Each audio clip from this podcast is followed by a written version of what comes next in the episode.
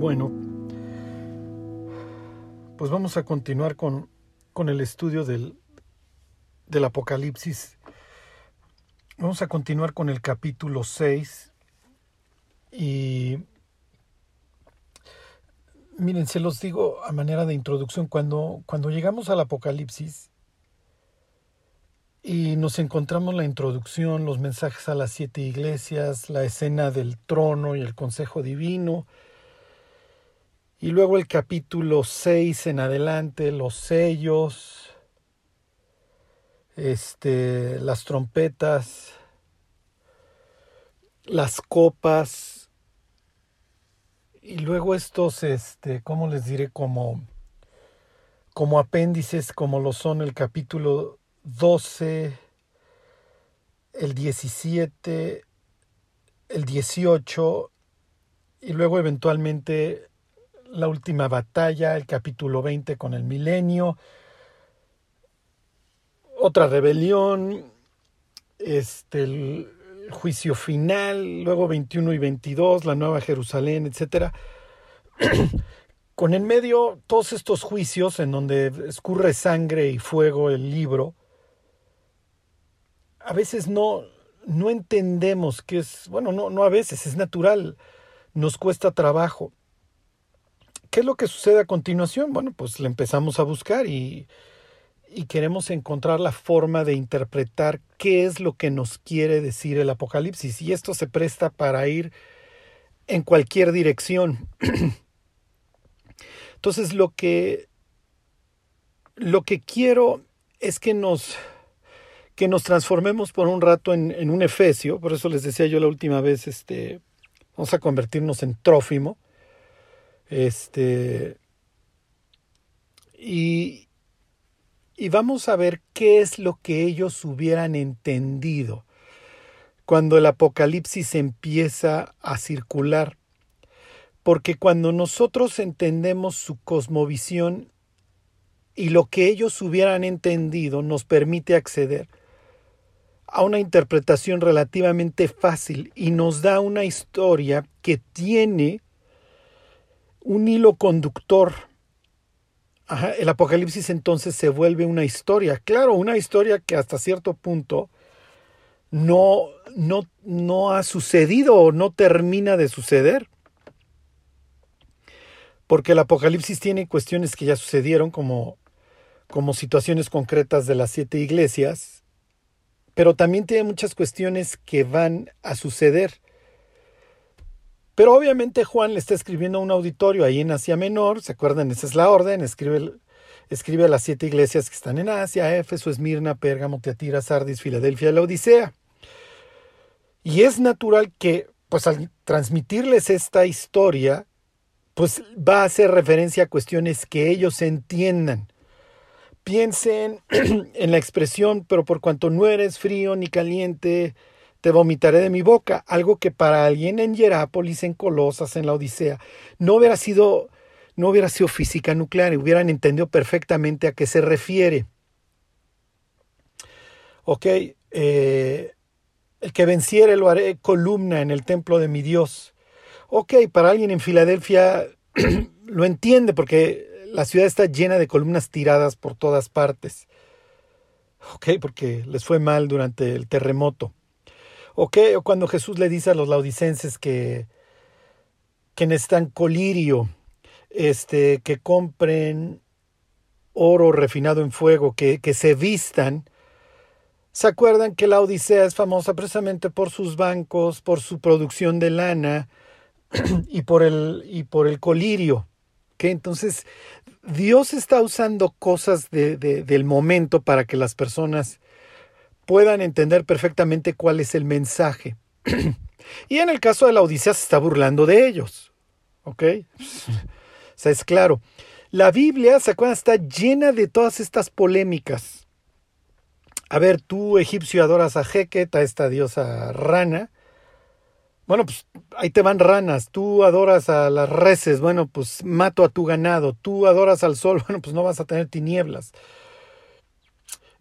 en la literatura ugarítica, a ver, Baal es el, el, jinete o el que cabalga sobre las nubes. bueno, pues no.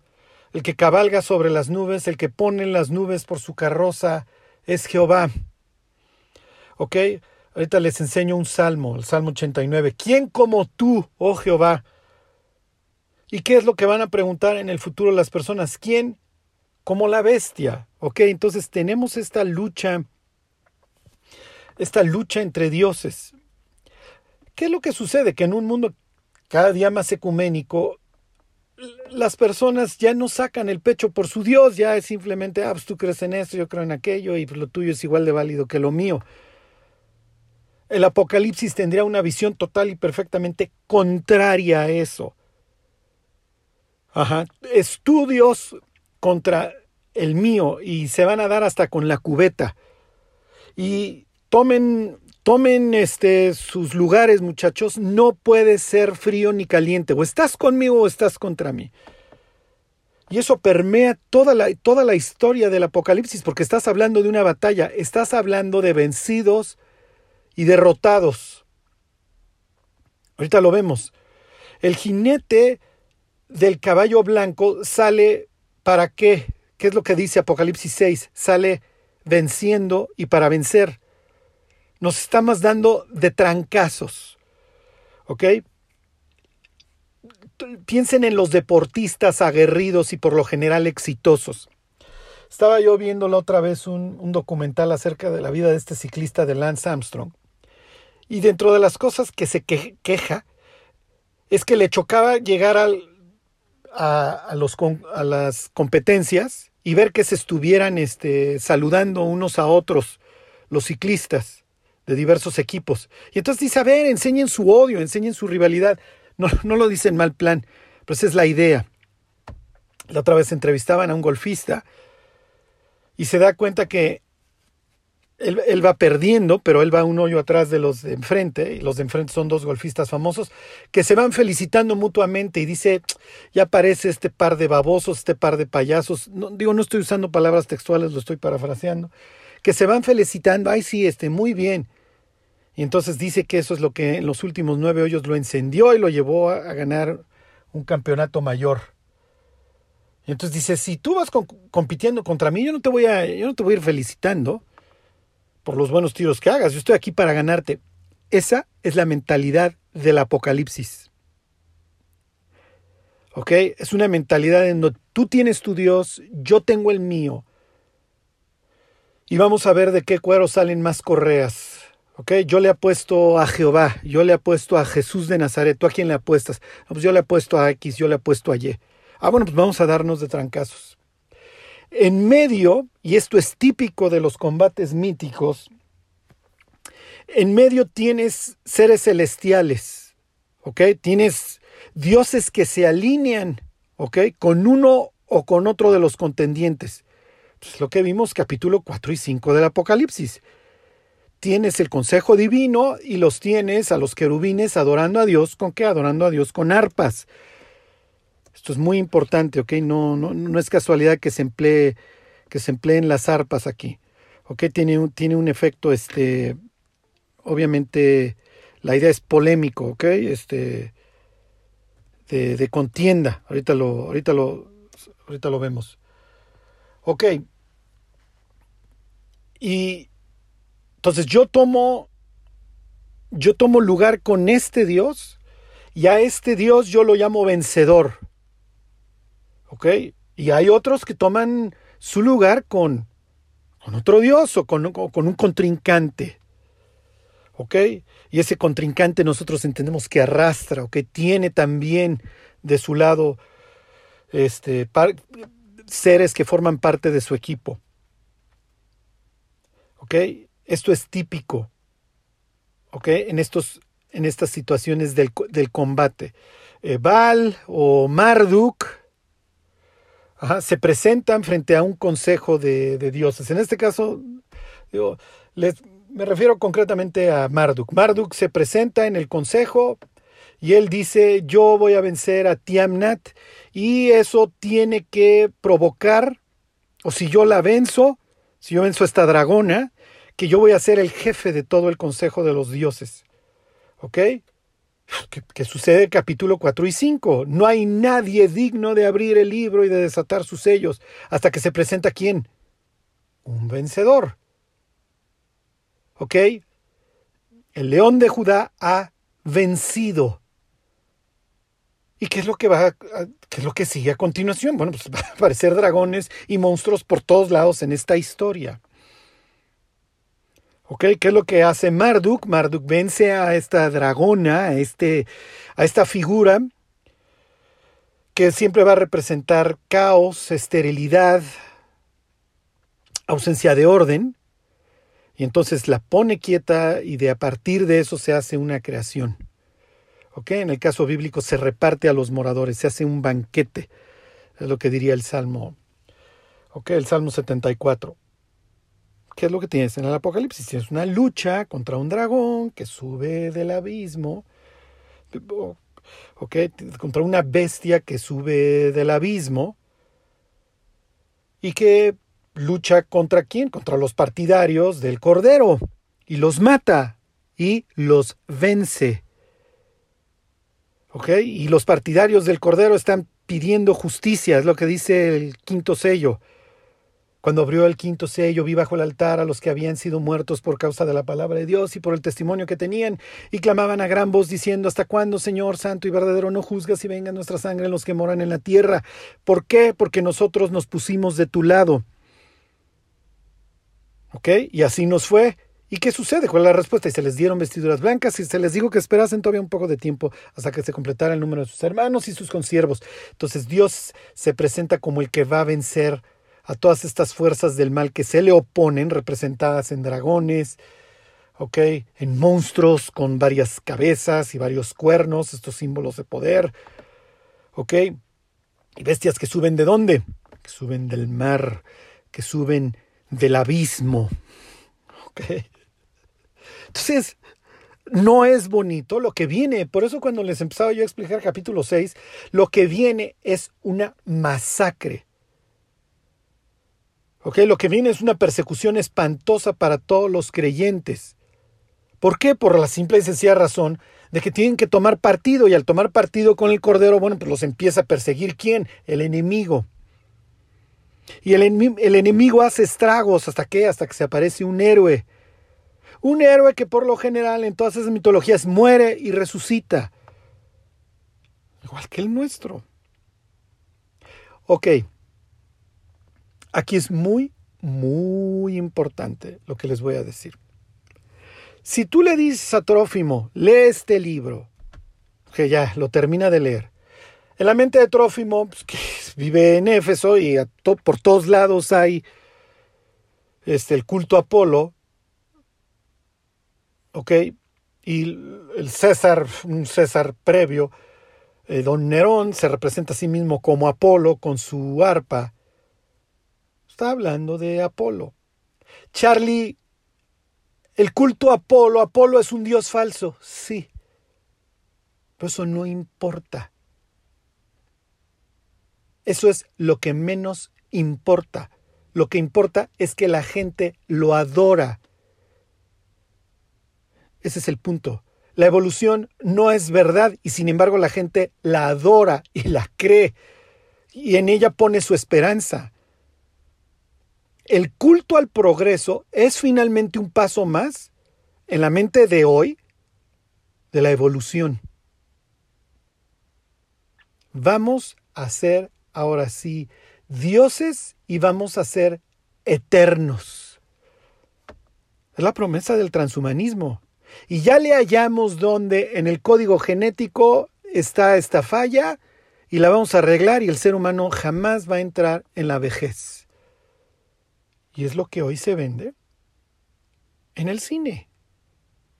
La fusión del ser humano con la máquina, con la tecnología, que le permita descargar su alma, su mente, como tú quieras, a una máquina.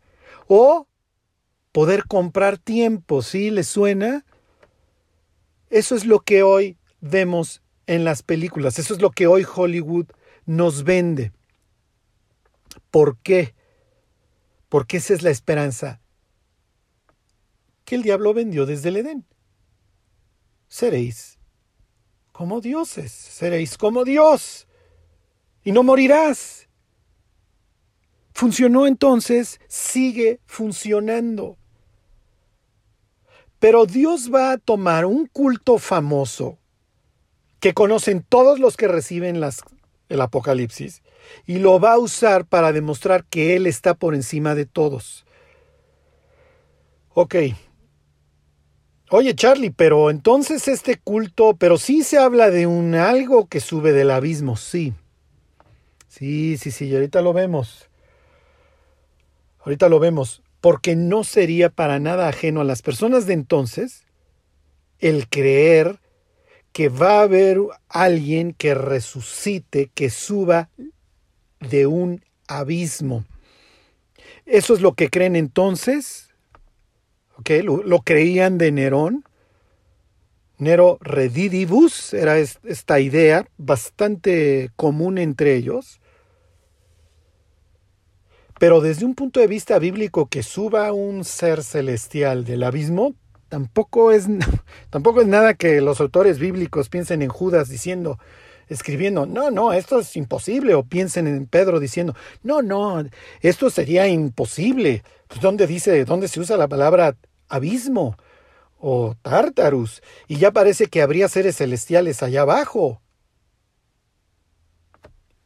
Recuerden que nosotros tenemos siglos de adoctrinamiento ateo. Ni modo, el diablo nos quiso variar la estrategia y ahora nos hizo ateos. ¿Le ha funcionado? Le ha funcionado muy bien. No quiere decir que no vivamos en un misticismo espantoso. La siguiente vez que vayan a una librería, eh, vean la cantidad de libros de negocios que empiezan a manejar conceptos ya religiosos, místicos. Ok, ya el negocio es hoy así, el culto al humano, y empieza todas estas cuestiones de sentimientos y resiliencia. ¿Ok? Y entonces el gurú del negocio ya también se mete en el, se vuelve el gurú de las iglesias y en las mismas librerías cristianas que si se pueden alejar lo más posible, inténtenlo este, ya encuentras libros de ventas y libros de negocios y libros para emprendedores. ¿Ok? Entonces esta espiritualidad extrañoida con mezcla luciferiana, finalmente ahí está y va a ir cobrando relevancia cada vez más hasta, hasta qué punto hasta que la humanidad algún día tenga una sola religión y tenga el culto a un solo a un solo ser. Y así como la Biblia dice, ¿quién como tú? ¿quién como Jehová? Todas estas veces que se hace la misma pregunta, bueno, van a ser también ellos, ¿quién como nuestro Dios ahora? Y el Apocalipsis nos daría ahí varias veces una pista. La, la bestia que has visto era y no es, y está para subir del abismo que yo espero que ya estén uniendo puntitos del Génesis, ok, de segunda de Pedro y de Judas. Pero bueno, entonces, quiero que les quede claro que meterse en el cerebro de las personas que reciben la revelación ayuda mucho. Como dice un historiador bíblico, la Biblia está escrita para nosotros, pero no a nosotros. ¿Ok? Si yo no tengo amor, soy como Simba, lo que retiñe, bla, bla, bla. Para los corintios esto no es nada extraño. ¿Ok? Es algo que sería bastante común. Eh, vuelvo al ejemplo de Trófimo.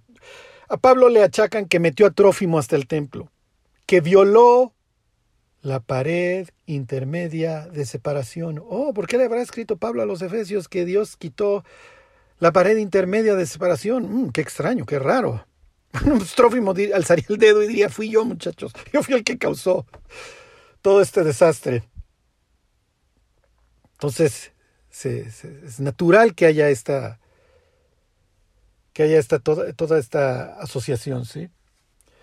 Este. Bueno. Eh, me, quedé, pensando en, los tiempos entre la carta a los Efesios y, y Trófimo. Pero bueno, este, ¿qué otro ejemplo les puedo dar? Este, piensen que el Apocalipsis dijera a las siete iglesias que están en Asia, yo juzgaré a este dios guerrero Huitzilopochtli. ¿Le hubiera hecho sentido a los efesios?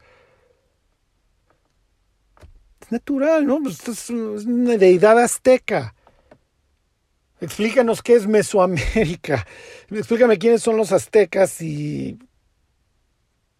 Y luego ya. Entonces yo espero que se entienda. Dios va a usar a Apolo para hablarle a los efesios. ¿Ok? Y esta polémica contra, el, contra este Dios arquero y portador de la luz y portador de la profecía que se asocia casualmente con las langostas, que extraño, será lo único que nos faltaba, y que tiene inscripciones en el muslo. esta, esta, esta polémica la usa Dios para decir, yo estoy por encima del Dios local o del Dios que adoran todos. Ok. Piensa, ¿cuál es el Dios local para ti? ¿A quién adoran las personas a tu alrededor? ¿Qué diría el Apocalipsis? ¿O qué pensarías? ¿O cuál es la idea que te estaría transmitiendo Juan a ti hoy en el siglo XXI. Ok, si tú vives en Europa, que la evolución, el progreso, el humanismo, la civilización, el orden, las carreteras bonitas, etcétera, le sacan el pecho a Dios y dicen, tu Dios, ya parece que nosotros necesitamos esta idea arcaica de Dios. Bueno, Apolo es el Dios de la civilización y del orden. Apolo es el dios de la victoria que trae la paz, que trae la era dorada. Les pongo un ejemplo. Dios y Apolo se la traen de muchísimos años.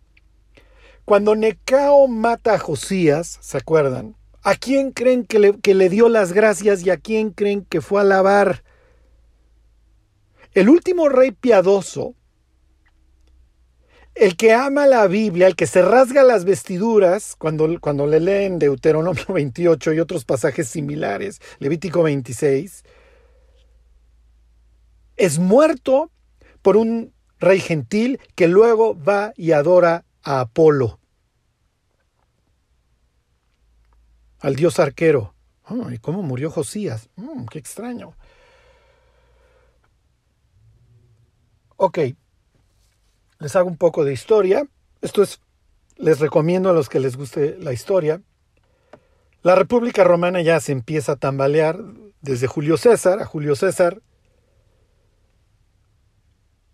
Tiene a bien organizar su, su, asesinato Brutus, ok, hijo de la amante de Julio César, o sea, eh, traían una relación de ahí amor-odio, pero pues es natural que este pues no, no quería al cuate que andaba con su mamá. Y entonces a Julio César lo matan y esto trae un desastre. ¿Ok? Y Roma entra ahí en una eh, convulsión y hasta que eventualmente la disputa por la hegemonía en Roma tiene lugar entre Marco Antonio y Octavio. Y en una batalla la batalla de Actium, la batalla de Axio, acaba ganando Octavio. Y Octavio instaura lo que será una era de paz. Una era de paz si eres romano, ¿eh? no eres romano. La Pax Romana se consigue a punta de crucifijos. Y no es como vampiro enseñándote un crucifijo, no. O sea, te clavo, te mato, y hay una economía ahí basada en esclavitud y en conquistas. Digo que esto no es nuevo, pero bueno, esa es la Pax Romana. Piensa en un emperador que manda contar a las personas. ¿Ok? Dicen que las semillas de la rebelión judía se echaron o empezaron a crecer el día que Octavio mandó censar a los judíos. ¿Y para qué te mando censar? Pues para que pagues los impuestos y no se me vaya a estar yendo algún contribuyente. ¿Qué es lo que va a hacer la bestia? Va a marcar a todos, no sea que te vayas acercado a A, B o C que te puede contaminar. Y te pongo un dispositivo para saber siempre dónde estás. Mm. Entonces se parecen las historias, ¿va? Sí, se parecen muchísimo. Y el dios patrono, o, o con quien Octavio se va a asociar, ¿con quién creen que es? ¿Ok? Obviamente Octavio, César Augusto, esos dos términos son términos de, ensalzarlo, de, divinidad. ¿Ok? Octavio se va a asociar con el vencedor porque él es el que venció y él es el que trajo el orden y la paz romana. Él trajo una era dorada a Roma, famosísima, gracias al dios Apolo. La victoria, el orden, la civilidad, la aplicación del derecho, en esa época del imperio, que díganle adiós a la república, ya tienes al princeps, ya tienes al príncipe, tienes al emperador. Toda esta idea se asocia con Apolo. ¿Qué es lo que está esperando la humanidad en su en su locura, en su enfermedad? Una era dorada. Por eso es natural que el Apocalipsis se burle de un Dios que aparentemente va a traer prosperidad y, justicia al mundo. Esto es ridículo. Pero la humanidad cree en su culto al humanismo, y léanse los libros estos de animales a dioses, de Yuval Noah Harari, traen la idea guajira estos profetas, estos portavoces modernos de Don Apolo, que, lo mejor para la humanidad está por venir. O sea, ¿de dónde sacan? Y hoy la humanidad lucha por la ciencia y por traer solución a todos sus problemas. Y ya hasta mosquitos modificados genéticamente echamos a volar. Las consecuencias que vengan después, olvídense. El ser humano es fascinante porque hace todo para que le vaya mal, esperando que le vaya bien. Algo sabía Aldous Huxley acerca de la naturaleza humana, que cuando describe el futuro, lo describe asociado con la drogadicción. Mira, éntrenle a la soma, así se llama, y sean felices muchachos. Digo, no hay otra forma de, vivir la vida. El ser humano vive hoy aterrorizado, es natural que viva de la drogadicción. ¿Ustedes creen que es casualidad que se hable de las drogas, del farmaquía en el Apocalipsis? Es natural, Dios le va a estar hablando a una sociedad que vive drogada. Y en el culto a Apolo, obviamente la, la profetisa, la pitonisa, se tenía que poner un, sentaba ahí en un tripod, este, se ponía un pasón de aquellos, luego ya salía a decirte la voluntad, lo que había dicho el oráculo, la voluntad del Dios. ¿Ok? Entonces, les, les regreso tantito el, la historia de Apolo. Zeus tiene a bien meterse con Leto, ¿ok? Y la esposa Hera se enchila. Y entonces Hera impide que Leto pueda dar a luz a, su hijo, que resulta que son mellizos. No solamente viene Apolo, también viene Artemisa. Pregúntenle a Pablo cómo le fue luchando contra el culto de esa diosa. El caso es que, pues no, no, no hay forma de que tú vayas a dar luz en tierra firme. Pero hay una isla que, que se mueve que es, que es movible, que es móvil, que se llama Delos. Y ahí es a donde llega a dar a luz Leto, pero había una, había una profecía que cuando Leto, un descendiente de Leto, iba a matar, oh, a una serpiente, qué extraño, ¿le suena? Serpiente en la Biblia. Mm. Ok, va a dar a luz, perdón, cuando de uno de sus descendientes va a matar a una serpiente. Ok, lo cual es común en todos estos mitos del, del combate. Y entonces, Pitón sale ahí para matar a, Apolo y a, Diana, a Artemisa, ¿okay? lo mismo. Y Apolo, el dios del arco, tiene a bien perseguir a la pitonisa, a la serpiente esta, hasta Delfos, ahí cerca del monte Parnaso. Qué extraño que haya un monte implicado en toda esta historia. Y entonces la mata y entonces Apolo se convierte así en el dios de la profecía. ¿Ok? Ahí persiguió hasta Delfos. ¿Le suena oráculo de Delfos? Conócete a ti mismo. Ok. Y Apolo va a acabar como el, el, regente en el panteón divino. Ok, típico. Es lo mismo el caso de Baal. Ya los judíos ya se la traen con ese y con él, el dios principal. Marduk, piensen. Ok.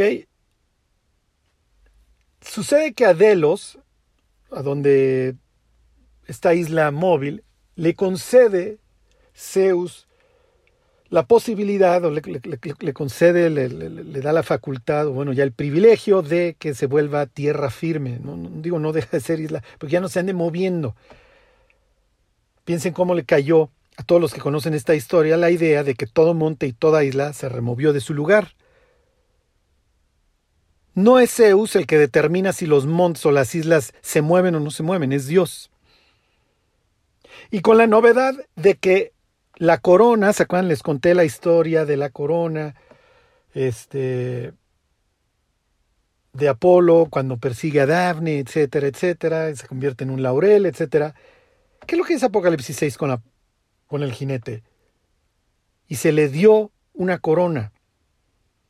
Apolo, tú no eres rey, tú no eres el Dios, yo estoy por encima de ti y yo te uso para mis fines.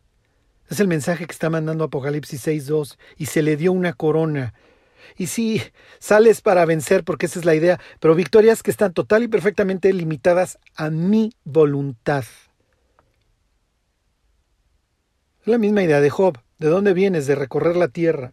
¿Está bien? Es lo que hace este, este caballo. Sale ahí, sale venciendo y para vencer, sale a recorrer.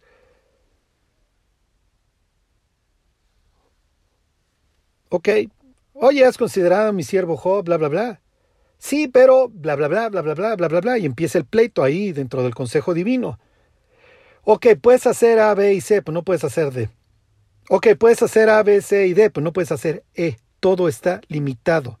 Y yo te uso para mis propios fines. Y la vida de Job no va a ser la misma después de la prueba. ¿Se entiende? En pocas palabras, si me está escuchando algún calvinista, bueno, está con los pompones echando de brincos diciendo, sí es cierto, Dios es soberano, Dios es soberano.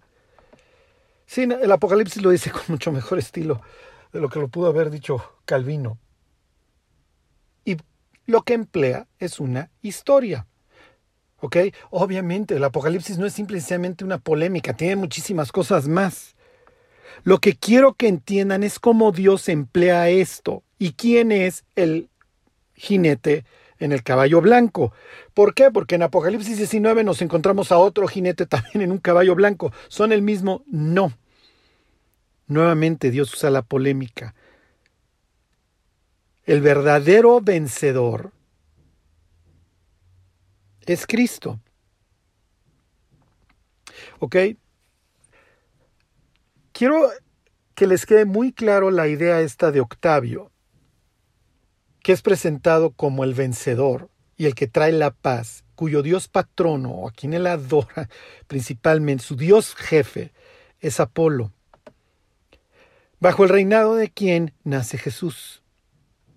Oh, bajo el reinado de Octavio, que adora a Apolo. Mm, ok. ¿Dónde nace Jesús?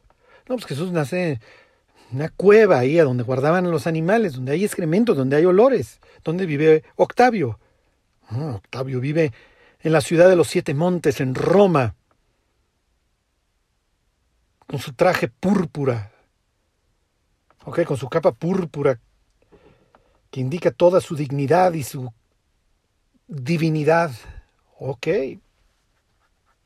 ¿Ustedes creen que es casualidad que Jesús nace bajo el dominio de Octavio? Cuando vino el tiempo establecido, dice Gálatas. ¿Por qué Jesús decidiste nacer bajo Octavio? Es un choque de trenes. Y uno nace total y perfectamente indefenso en medio de una familia pobre. Si José y María hubieran sido ricos, no hubieran ido a ofrecer tórtolas. ¿Ok? María no llega en Mercedes, le hace burro a Belén. Viene desde el norte, camina y camine. ¿Qué es lo que hacen en los pueblos para que las mujeres den a luz? Bueno, pues las ponen a caminar. Ok, piensen en otra persona. Este no, no tiene como Dios patrono Apolo. Este dice que es Apolo. Y en las monedas de un lado lo ves con su, con su lira, con su arpa. Se llama Nerón. Y Nerón tiene su historia con los cristianos. Pregúntenle a Pablo. ¿Ok? Es un choque de trenes. Y Nerón tiene bien suicidarse. Su reino no es muy largo y joven se suicida. Y entonces queda en la historia de Nerón que Nerón resucitará y regresará del abismo y tomará las hordas y los ejércitos de... ¿De dónde creen? De Oriente. Sucede que al oriente del imperio romano están los partos, que son un dolor de cabeza para los romanos. Cuando piensen en craso, craso error, craso quiere decir, viene, o sea, etimológicamente, si mal no recuerdo, es gordo, pesado, o sea, cometió un error gordo, pesado. Pero también la idea de craso error se asocia con la idea de un romano que tuvo bien llevar sus legiones, este, crasus, precisamente, para luchar contra los partos. Y por codicioso los partos lo capturaron y le vaciaron oro fundido dentro de la boca. Así acabó don Craso. Ok, Octavio fue muy cuidadoso con los partos. Entre paréntesis. Hizo pacto y ustedes de aquí para allá y yo de aquí para allá y ustedes amplíen sus fronteras y yo amplío las mías. Cuando en el Apocalipsis está, o cuando se habla de, las hordas de Oriente, lo que viene a la mente son los partos. ¿eh? Y entonces queda una leyenda de que Nerón resucitará del abismo y traerá las legiones de los partos del, este y se va a secar el oriente, perdón, este, el Tigris y el Éufrates para que crucen. ¿Ok? Para que crucen las hordas de oriente con Nerón redidibus, con Nerón resucitado. Nuevamente tienes esta idea de Apolo contra Cristo. ¿Ok? Y en Apocalipsis 17 tienes que la bestia que sube del abismo se pelea con Roma y la hace pedazos. Bueno, es lo que pensaban las personas, que Nerón iba a regresar súper enchilado con los romanos, iba a tomar a los partos y iba a destrozar a los romanos. Todo esto, ¿por qué se los cuento? Porque son elementos, son instrumentos que te ayudan a entender qué es lo que está sucediendo entender lo que piensan las personas y entonces ya lo puedes traer al siglo XXI. ¿Ok? Apocalipsis 17 todavía no ha sucedido en ese sentido. ¿Ok? Pero nos queda claro que sí, efectivamente, no, la bestia y el sistema religioso no se llevan. ¿Ok? Y el diablo hasta cierto punto va a decir, ya, ya, ya, ya dejen sus religiones, muchachos, y aquí se me adora a mí. Y sí, es una batalla. Y si te quieres aliar con el cordero, pues allá tú. Te mato, te cortó la cabeza. ¿Y qué es lo que dice Dios por el otro lado? Manda un mensajero también que dice, Apocalipsis 14, si tú te alías con él y te pones tu marca, pues, te vas a quemar al infierno para el resto de tu eternidad. Ay, ya sabrás tú con quién te alineas. Porque estamos en plena batalla y nos estamos dando hasta con la cubeta. Ok. Entonces Nerón se asocia con el arpa. Sucede que Nerón hace sus, juegos sus Juegos griegos, Juegos Olímpicos, y se pone a declamar su poesía, y se pone a tocar el arpa, y concursa en, los, en las competencias de los carruajes jalados por caballos. Se cae y dice, bueno, pero si hubiera, si no se hubiera caído, hubiera ganado. Y obviamente en cada juego en los que compite Nerón gana. Ok. Pudo haber sido un gran priista, sí, o sea, ya sabe, corre sus maratones y toma atajos y todo. Don Nerón. Ok, fue un hombre adelantado a su época. Entonces, les pongo estos ejemplos para que ustedes vean cómo Apolo y los emperadores que lo aman y lo siguen se asocian con él. ¿A través de qué? A través de la poesía, de la profecía, del arco. Ok, Apolo, al ser el principal en el panteón romano, obviamente como el, como el regente, el hijo de Zeus, él es el portador de la, voz de la vox magna, dirían. ¿Y qué es lo que dice Apocalipsis 1? Y les pongo todos estos ejemplos para que ustedes vayan viendo esta idea de la oposición y cómo Dios dice, yo estoy por encima. Y aquí nos vamos a tardar un poco porque vamos a ver todo este concepto de Isaías 27, Isaías 51, Salmo 74, cómo se traslada al Apocalipsis. Pero bueno, piensen en esta forma en la que Dios se burla de Apolo. Apolo es el portador de la, de la voz del Dios. ¿Y qué dice Apocalipsis 1? La revelación de Jesucristo que Dios le dio para manifestar a sus siervos las cosas que deben suceder pronto. Bla, bla, bla. ¿Quién es el que porta la, la voz de Dios? no es Apolo, es Jesús. Ok, tú, gran Apolo, Dios de la gloriosa luz. Dios de la gloriosa luz. ¿Qué dice Apocalipsis 1 acerca de Jesús? Su rostro, ¿cómo es su rostro? Resplandeciente como el sol cuando sale en su fuerza. Que me volví para ver la voz que hablaba conmigo y vuelto, que vi siete candelabros. Tú no eres el portador de la luz, Apolo. Son mis iglesias. Mm, ok, entonces la luz tiene algo que ver. Claro que tiene algo que ver. ¿Y qué es lo que sucede luego? El sol se oscurece. Y la luna, la hermanita, le hace Diana, porque la luna, Diana o Artemisa va a quedar asociada con la luna, se vuelve como sangre. Y el sol se vuelve como tela de silicio. Adiós. Y ya veremos también todo esto que implica el caos cósmico, etc. ¿Y qué dice más adelante la Biblia acerca del sol? El sol es herido y la luna es herida y los astros son heridos para que la tercera parte de ellos no iluminen. Y luego, y luego el sol. Ya no hay necesidad del sol, ya adiós, ya, ya, ya, ya, tú Dios, tu sol invictus, adiós. Adiós, Helios. No hay necesidad de, lumbrera porque el cordero es la lumbrera. ¿Y el reino de la bestia qué? El reino de la bestia se cubre de tinieblas y muerden de dolor sus lenguas en esas tinieblas. ¿Y dónde está Apolo para que los ilumine? No está. Apolo acaba en un lago de fuego que arde con azufre. ¿Y cómo es el humo del azufre? Es denso y oscuro y apestoso.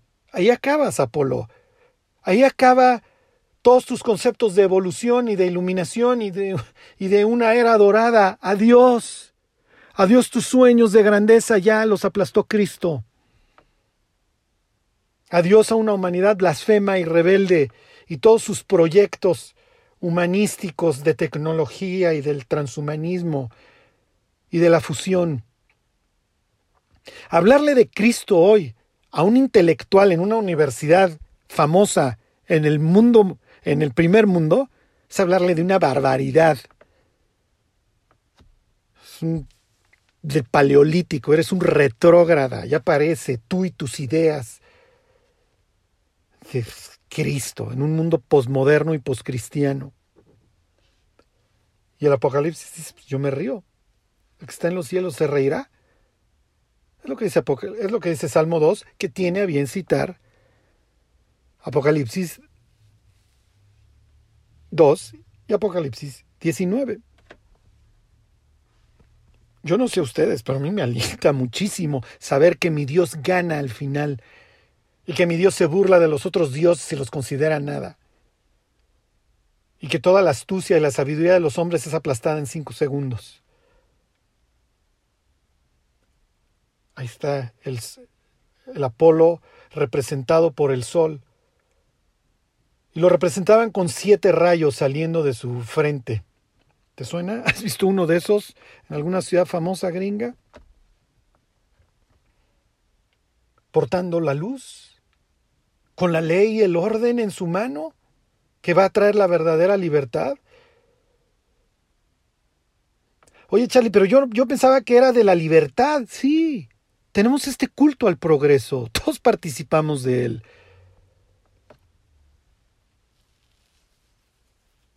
Llevas a Juan o a Pablo a Nueva York, llevas a Elías y lo primero que haría Elías junto a la estatua es un altar y mandaría llamar a los intelectuales y decir vamos a rifarnos y a ver qué Dios hace que llueva fuego del cielo.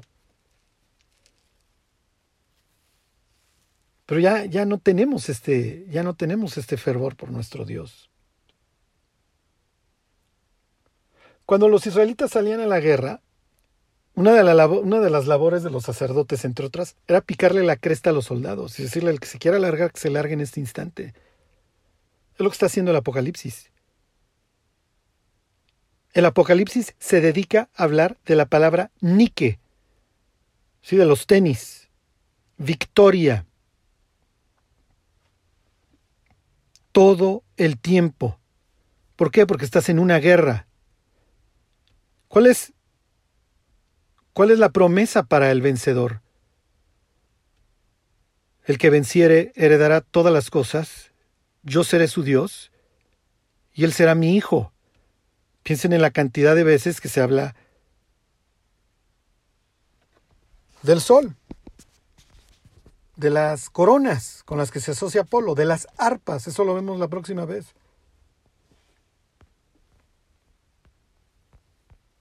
Apolo el dios del arco con su corona sale venciendo y para vencer. ¿Y nosotros? Siete veces. El que venciere, el que venciere, el que venciere, el que venciere, el que venciere, el que venciere. Y uno de los ancianos me dijo, no llores, he aquí que el león de la tribu de Judá, la raíz de David, ha vencido. Y Apolo sale, como en la batalla de Actium a favor de Augusto, para vencer. Piensa en los dos testigos. Cuando hayan acabado su profecía, la bestia que sube del abismo los vencerá. Y por el otro lado, los partidarios del Cordero, dice Apocalipsis 12, ellos le han vencido por medio de la sangre del Cordero. Y tienes esta batalla en capítulo 13, en donde la bestia, a la bestia se le permite hacer guerra contra los santos y vencerlos. Y luego a los vencedores, a los verdaderos vencedores, a los partidarios del Cordero, sobre un mar de vidrio. Esto te trae a la mente el éxodo, la victoria, la salida de un mundo podrido. Y te habla de los que han alcanzado la victoria sobre la bestia y su imagen.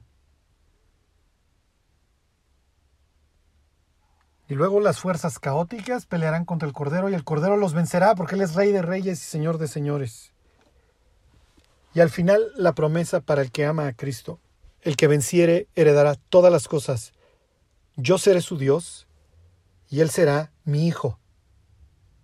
Y luego, pero los cobardes e incrédulos, los abominables y homicidas, los fornicarios y hechiceros, los idólatras, y todos los mentirosos tendrán su parte en el lago que arde con fuego y azufre, que es la muerte segunda. Ok. Espero haber cumplido el propósito, haber picado su cresta. ¿Cómo vencen los creyentes? Bueno, ahí lo dice el, el 12, se los leí. Por la sangre y el testimonio. La sangre del cordero y el testimonio. Y aborrecer nuestra vida hasta la muerte. Al final de todo. No importa lo que hoy escuches en los noticieros, lo que las personas digan en contra de Cristo. No importa.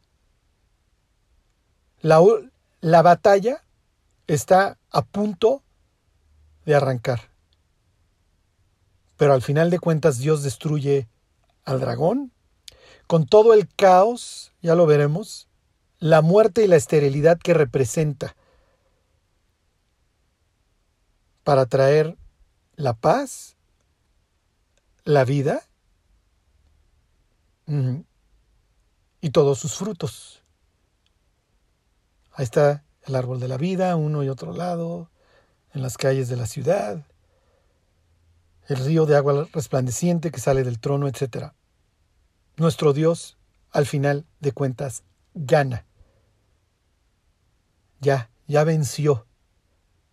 Y regresa para aplastar a todas estas fuerzas del mal con todos sus partidarios. No importa lo que hagan, o presuman, o digan. Al final de cuentas, estar del lado de Cristo es estar del lado correcto. Mientras, invitar a las personas a que dejen su alianza explícita o tácita con las tinieblas y se vuelvan al Dios verdadero.